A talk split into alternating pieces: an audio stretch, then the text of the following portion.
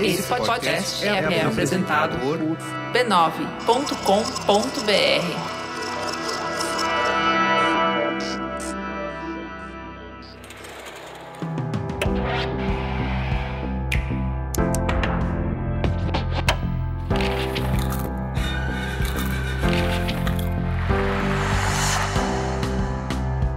Mamileiros e mamiletes, está começando agora o nosso espaço de reflexão a partir de produções culturais.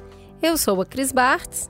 Eu sou a Juva Lauer e esse é o Mamilos Cultura. Vem com a gente que o que inspira a nossa conversa de hoje é o filme King Richard, Criando Campeãs, que rendeu o Oscar de melhor ator a Will Smith. O filme está disponível para assistir lá na HBO Max.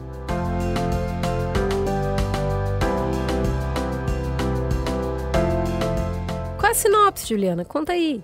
King Richard, Criando Campeãs, é um filme biográfico inspirado em Richard Williams, pai das famosas tenistas Serena Williams e Venus Williams. Obstinado em fazer de suas filhas futuras campeãs de tênis, Richard usa métodos próprios e nada convencionais, seguindo a visão clara de futuro que construiu para as filhas, Serena e Venus. Eu queria começar, antes da gente entrar em todos os aspectos, é, para refletir sobre isso, o quanto as atrizes, crianças que fazem a Serena e a Vênus são lindas, carismáticas e convencem muito. Aliás, a família toda, que é o núcleo, que é o centro dessa conversa, é realmente uma química entre eles que chega a hora que você esquece que você está assistindo um filme. E elas são muito lindas, eu queria destacar isso realmente antes da gente começar. Muito bem. Então, acho que pode começar já por esse ponto, né, da família, porque é um filme sobre família, sobre relações familiares. É uma reafirmação do poder da família em momentos em que estamos criticando tudo e colocando abaixo todas as instituições, não acreditamos no STF, não acreditamos na democracia, não acreditamos no jornalismo, não acreditamos na religião, por que acreditaríamos em família? É um filme bem de, de fé, né? É um filme de fé e é um filme eu gosto quando você usa fé, porque é enxergar numa coisa que muitas vezes você não está vendo. É isso que é o invisível que une, porque não é necessariamente sobre laços sanguíneos, mas é esse lugar de partilha do teto, da mesma casa, de passar os valores para os filhos, de ter aqueles filhos perto e aqueles filhos darem certo. Porque, embora o foco do filme seja a dupla campeã de tênis mundial, que estarão para a história. Eles têm cinco filhas no total e cada uma delas é muito bem sucedida no que faz. Essa família que vai ali dividir o contexto de muito carinho, muito afeto, muito amor e muita disciplina. É, eu gosto que é uma família que tem espaço para conflitos, né? Então a gente vê alguns conflitos é, entre o Richard e a esposa, né? Uh, e como que eles lidam. Então, assim, para ser uma família muito forte e que produz muitas coisas importantes, não quer dizer que foi tudo sempre ótimo, bom, mesmo a gente sabendo que eles deram uma suavizada nas cores e nas tintas para contar, ali no filme mostra alguns conflitos, né? E algumas situações que são difíceis, que a gente vai olhar e falar assim: nossa, mas um pai que é tão exigente com as filhas, mas ele está sempre ali. Então, esse valor de que a gente está junto de que a gente vai. É, você tem um, um você tem um lastro, né? Você tem para onde voltar, você tem alguém por você, você não está indo para o mundo sozinha. É, o tempo inteiro nas competições, a família inteira reunida, dando esse suporte. Eu, eu te vi, eu vi toda a sua jornada, eu vi tudo que você fez para chegar até aqui. Vai, vai que você tem, você tem de onde tirar, né? É lindo esse negócio, né? Que é o filho se sente visto. E isso tá muito claro no filme. Cada uma das filhas se sentem vistas, embora três estejam investindo na carreira de duas. Essas três também conseguem lidar com isso com dor. Não é fácil. Não é que não tenha conflito. Inclusive, entre a Vênus e a Serena vai existir em algum, em algum momento, em alguma etapa, mas, de novo, a gente está conflitando, a gente está brigando, a gente está discordando, mas a gente está junto. Ninguém abandona ninguém. Isso está muito claro ali como uma instituição família. Mas já que a gente está falando em família, acho que é, é importante a gente dar um passo para trás e começar do, do, princípio do filme, né? Porque já abre o filme o Richard contando que ele tinha um plano de 85 páginas antes das meninas nascerem de. Então tá, veio primeiro a ideia de do que eu ganho e do qual é a minha possibilidade de ganho. É, se eu fosse tenista, ia ser assim incomparável, mas não dá mais para eu ser tenista, tá bom? Então a solução é eu ter duas filhas para treiná-las e assim ter acesso a esse mundo inacessível. E aí as filhas são resultado de um plano. E aí, Cris, tudo bem? Ter filho para resolver suas projeções, seus sonhos, seus projetos? Ah, em alguma medida, e eu acho que todo mundo faz isso, sabe? É, não tem um plano estruturado e talvez isso aí divida, é, certifique ainda mais e divida opiniões, mas o, o trabalho, a vivência com os filhos é um eterno você tentar se separar deles, né? Entender que eles são uma pessoa e você é outra. Porque a gente projeta muito. Inclusive nisso que eu estava falando, que são os valores. Como que você cria filhos se você não tem seus valores estabelecidos? Você vai querer passar para eles os mesmos valores. Porque é aquilo que importa para você. Então, quando você vê que o cara já tinha filhas ele vo... Eh, gente, eu fui ler para ver se isso era verdade, porque é muito surreal. Ele chegar em casa e falar com a esposa: Ó, oh, pensei um negócio aqui, preciso de mais duas filhas aí que eu tô com umas ideias na cabeça. E eles fazem. E isso é um negócio interessante, porque embora a mãe te... sofra um apagamento no filme, é, no que ela aparece mostra sempre que eles são uma equipe. Ela trabalha de dia para ele treinar as meninas, aí ela fica em casa à noite para ele trabalhar, ele trabalha como vigia uma boa parte do tempo. Então essa mulher tá, ela ela ch chancela esse plano, é um plano dela também. Não é só dele. Como ele passa a maior parte do tempo treinando as meninas, então ele aparece muito mais. Mas na história tá claro que eles foram esportistas e que eles tinham muita qualidade, mas não evoluíram. E não evoluir por quê, não é mesmo? Causa dessa dificuldade de acesso que tem, por ser pobre e ser preto. E aí, você falou um negócio hoje mais cedo, queria que você falasse no ar, sobre como a gente pensa em ter filhos de acordo com os recursos que a gente tem. Repete aí. Sabe o que é interessante? Isso quebrou minha cabeça quando eu tinha meros 17 anos no cursinho, é, vindo com toda a carga é, moralista de classe média, né? Eu li a sociedade assim, ah rico é rico porque tem pouco filho, né?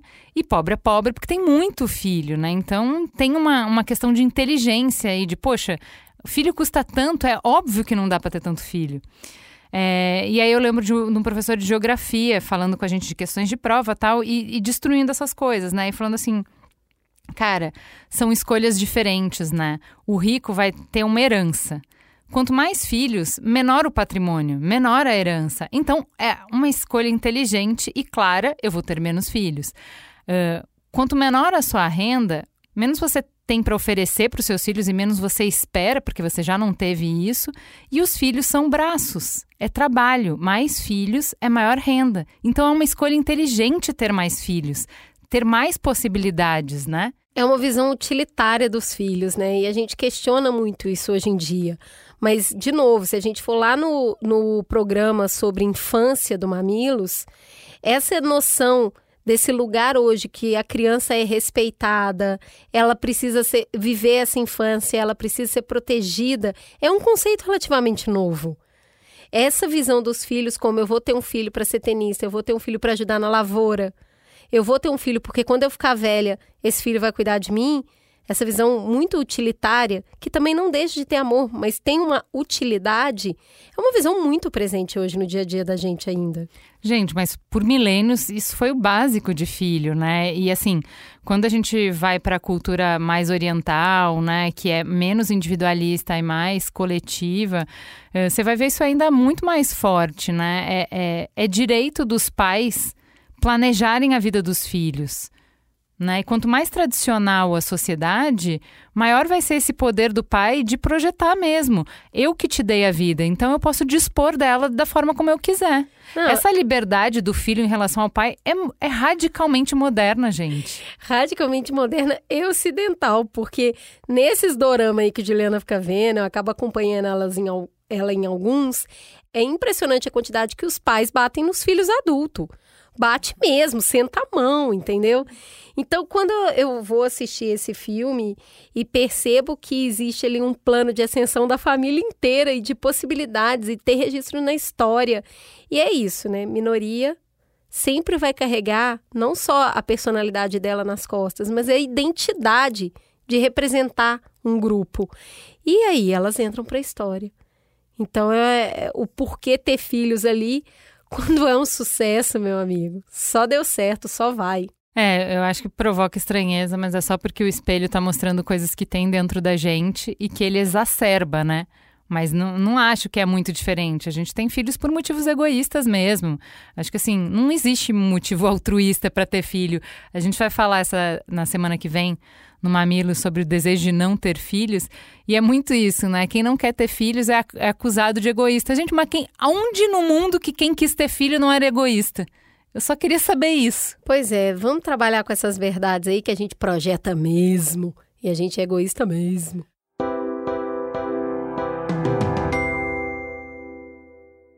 Agora, Cris, você falou sobre bater nos filhos. Cara, outra coisa que esse filme mostra e que é bem assim difícil de digerir, mesmo entendendo que eles deram uma suavizada na história para ficar mais palatável, né, para o grande público. É, mas mostra muita pressão, né? E em alguns momentos a gente fica até, será que não é demais? Será que ele não exagera? E aí, quando é que a pressão faz diamante? Quando é que a pressão quebra? Não dá para saber. não tem resposta, porque ele cria as filhas dele a partir da régua dele. E a gente não pode esquecer que a gente está assistindo a régua de um homem preto periférico. É outra régua. E igual eu vou criar os meus filhos com a minha régua, com a minha dimensão do que, que é pressão. Você vai fazer a mesma coisa. Quando a gente assiste um do outro, é óbvio que a gente vai julgar, reavaliar a nossa, tem um monte de questão, é para isso que a gente convive, para ter outros, outras visões. Mas é claro que no mundo que a gente está hoje, de falar sobre respeito, de falar sobre autonomia, um grande número de pessoas vai falar que aquilo é um relacionamento abusivo, que está errado, que ele não permitiu que aquelas meninas fossem o que elas quisessem, já que elas tinham um plano antes de nascer. Meu Jesus, né? predestinado. e dá certo, e isso é completamente fantástico. Vai para o lugar do fantástico mesmo. Porque se ele quisesse esse tanto e elas não fossem tão talentosas, mas elas, elas são... tinham quebrado. Cris, eu acho que é isso, assim. Acho que esse nível de expectativa, eu não sei se ele dava conta de enxergar a realidade à frente dele, né? Tipo assim, esse não é meu filho projetado, esse é meu filho real. Se elas não tivessem tanto talento, elas tinham quebrado porque ele queria demais, demais. E aí a gente tava lembrando antes de gravar é, mais uma vez do Longe da Árvore, ele tem um, é, um capítulo de superdotado e desse dilema que os pais sofrem com superdotado, porque não são elas, elas são superdotadas do esporte. Filhas de dois esportistas, a chance de ser superdotada no esporte era grande. Isso não quer dizer, por si só, que você vai ser excelente. Os pais precisam tomar uma escolha, quando eles têm um superdotado na mão, de se eles vão é, colocar o nível de pressão necessário para daí ele virar alguma coisa grandiosa. Porque você pode ser superdotado de ser uma pessoa de, de desempenho comum na sociedade. Para chegar em algum lugar é, incrível, tem uma série de outros fatores que não são o talento. É, e aí, gente, nesse livro tem histórias de crianças que se ressentem muito dos pais por conta da infância que perderam, da juventude que perderam, da vida que deixaram de levar, porque estavam fazendo coisas que não gostavam, que não queriam, no caso era música, e o oposto. Crianças que hoje são adult, adultos que olham para trás e falam: se a minha mãe tivesse dado o incentivo que eu vejo que outras mães deram, se ela tivesse me cobrado, se ela tivesse sido firme quando eu era jovem e não, não tinha condição de saber o melhor, eu hoje teria uma vida muito melhor do que eu tenho hoje. Eu desperdicei o meu talento. Gente, eu vivo falando que ser pai e mãe só dá para errar. Só dá para errar. Se cria nesse ambiente que é quase permissivo e o filho não é uma não se torna uma pessoa autônoma, você errou. Se você pressiona e esse filho quebra emocionalmente, se desgasta demais emocionalmente, você erra. Então, é, um, é uma profissão de risco, Juliana. Altíssimo risco ser pai e mãe. Esse lugar de apertar e soltar é dia a dia e muita convivência com os filhos. E nisso é muito especial o, filho, o filme. Ele, ele está presente. Ele tem um sonho, mas ele está presente. Ele olha nos olhos das meninas, ele sorri com elas, ele também acompanha a lição de casa. E quando tem a situação em que ele entende que elas vão estar hiperexpostas e elas não estão preparadas para isso, ele tira as meninas de competição de torneio juvenil, onde ia vir o dinheiro e o sucesso. Mas ele fala, cara, não é o momento. Essas meninas não estão prontas, eu vendo esses, essas jovens aí começarem a se drogar. Pra, pra, aqui na minha família, não. Então. Tem um respeito pelo limite, né? De não passar o limite, o limite das é meninas. dele, mas ele coloca pra família, entendeu? Porque é isso. Se você tem filhos, quem vai pôr o limite é você, o adulto é você. É, eu acho que é, a tua questão de só dar pra errar, eu acho que a gente só coloca o carimbo de certo ou errado, bom ou mal, pelo resultado e não pelo método. A real é essa. Quando o método, quando dá resultado bom, a gente fala que tá certo. Quando dá resultado ruim, a gente fala, viu, esse foi o problema. E na real, assim, como tudo, é complexo demais, é multifatorial, depende da criança, depende do pai, depende da, do, do, cenário, depende de um monte de coisa. E assim, a gente nunca tem é, garantia que vai dar certo. Não, não trabalhamos, senhora. Não trabalhamos com garantia e trabalhamos neste filme com um resultado inquestionável. Exato, que também é a diferença entre o obstinado e o maluco, né? Porque a gente fica. Boa parte do filme você fala, mas tem cara e tem cheiro e jeito de andar de maluco, né? Uhum. Se se parece com o maluco, é um maluco. Aí no final, tudo que ele falou que ia acontecer acontece. Inclusive a cena final que é muito maluca, que é ele, ele vira para para uma das meninas e fala: sua irmã alcançou um resultado maravilhoso, mas o seu vai ser o triplo. E isso acontece. Então, assim, tudo bem, tem o plano, tem as circunstâncias contribuir e tem uma coisa quase mística ali, sabe? E, inclusive, eu acho que isso é uma das coisas que mexeu muito com a cabeça do Will Smith, acho que entrou muito no personagem ali, porque esse cara realmente estava vendo uma coisa que outras pessoas não estavam vendo. E aí ele trabalha para isso. E ele é considerado como maluco por muitas pessoas, inclusive ainda hoje. Então, assim, né, depende de quem tá olhando para saber se é maluco ou se é obstinado. É, eu gosto que desse filme mostrar, né, porque ele é o personagem principal, o nome do filme é King Richard, então é sobre ele, não é sobre elas. Eu gosto de fazerem um filme sobre um personagem complexo e não se posicionarem sobre isso. Não acho que o filme se posiciona. É assim, tá aí o que aconteceu. Tô te contando a história. Você decide se ele é maluco ou se ele era obstinado. Você decide se ele é abusivo ou se ele foi um, um catalisador pro talento das filhas. Você tá aqui. Ele é todas essas coisas ao mesmo tempo, na real, né? Sim, e ele é também um homem preto carinhoso.